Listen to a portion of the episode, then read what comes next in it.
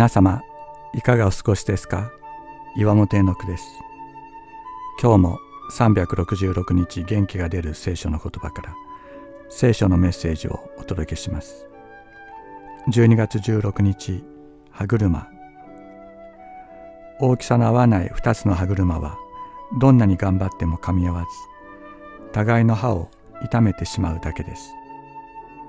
しかしその2つの歯車の間にもう一つそれぞれの歯に合う歯車を入れると全体として調和の取れた動きと働きをすることができます。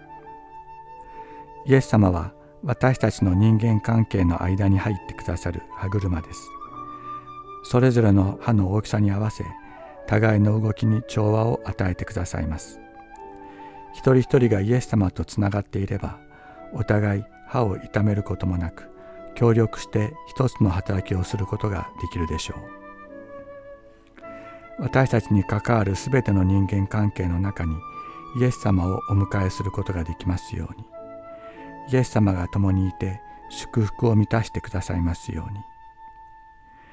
キリストこそ私たちの平和であり二つのものを一つにし隔ての壁を打ち壊しご自分の肉において敵意を廃棄された方です。